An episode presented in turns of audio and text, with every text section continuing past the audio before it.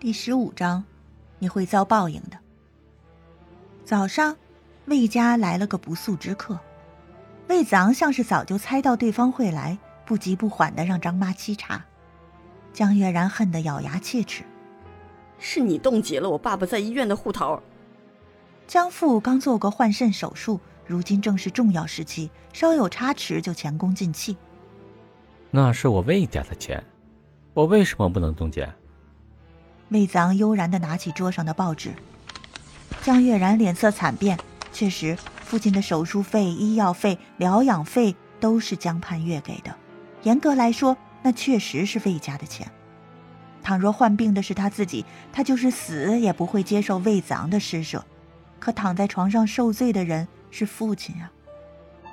那是盼月接济我们的。江月然的气势弱了一截儿。魏子昂好整以暇的点点头。如果潘越还在，我不介意他如何支配那些钱。可问题是，如今潘越没了，身为她的丈夫，我有权处理她的遗产，除非……江月然仿佛看到一线希望，追问道：“除非怎样？”魏子昂死死的盯着他，就像看着咬钩的鱼。他想故作冷静，急切的声音却出卖了他的心事。除非潘越没死，那样一来，我就不再干涉他的花销。江月然明白了。说来说去，你还是不死心。魏子昂冷冷的说：“他本来就没死，你让我如何死心？”江月然焦急的解释着：“到底要我怎么说，你才肯相信我？江盼月已经死了，死的不能再死。如果你真的在意形势。”我可以把他的骨灰交给你保管。魏子昂大吼一声：“我不要骨灰，我只要活生生的盼月站在我面前。”你明知道那是不可能的。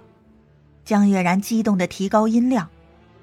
魏子昂渐渐平静下来，脸色转为冷酷：“你嘴巴这么硬，为什么骨头不硬些？就没见过哪个讨饭的像你这个态度。”江月然的脸上火辣辣的，从小到大好强的他都没受过如此侮辱，可如今父亲的一条命被魏子昂捏在手里，他不得不低头。求你了，我父亲他不能断药，否则会活不下去的。说话的同时，江月然缓缓跪到地上，神情哀伤而又绝望。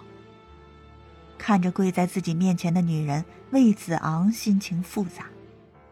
应该是我求你才对，把潘月还给我吧。江月然如遭雷噬，不可思议的看着魏子昂。你的意思是，除非看到潘月复活，否则，绝不会出手相帮，对吗？魏子昂冷酷的点点头。江月然的眼泪盈满眼眶。可我爸爸是潘越唯一的亲人，你如此赶尽杀绝，就不怕潘越怪你吗？魏子昂心上一颤，强作镇定说道：“我已经顾不了那么多了。”知道自己再求下去也没用，江月然站起身，指着魏子昂，咬牙切齿的说：“魏子昂，你会遭报应的。”魏子昂冷笑。我现在不是已经遭到报应了吗？没了江盼月，他活得了无生趣，岂非天地间第一残酷事？江月然咬着嘴唇，愤然离去。张妈站在窗边，看着江月然的背影，半晌叹了口气。明知道魏子昂做的不对，可他只是个佣人，在这个家里没有他说话的份儿。张妈，你觉得我做错了？魏子昂看出张妈的心思。少爷做事，自有少爷的打算。张妈含糊的说。魏子昂点点头，像是在向张妈解释，又像是在说服自己。这是唯一能撬开江月然嘴的机会，我也是没有办法了。张妈想了想，犹犹豫豫的问：“少爷，你有没有想过？”也许，少奶奶是真的不在了呢。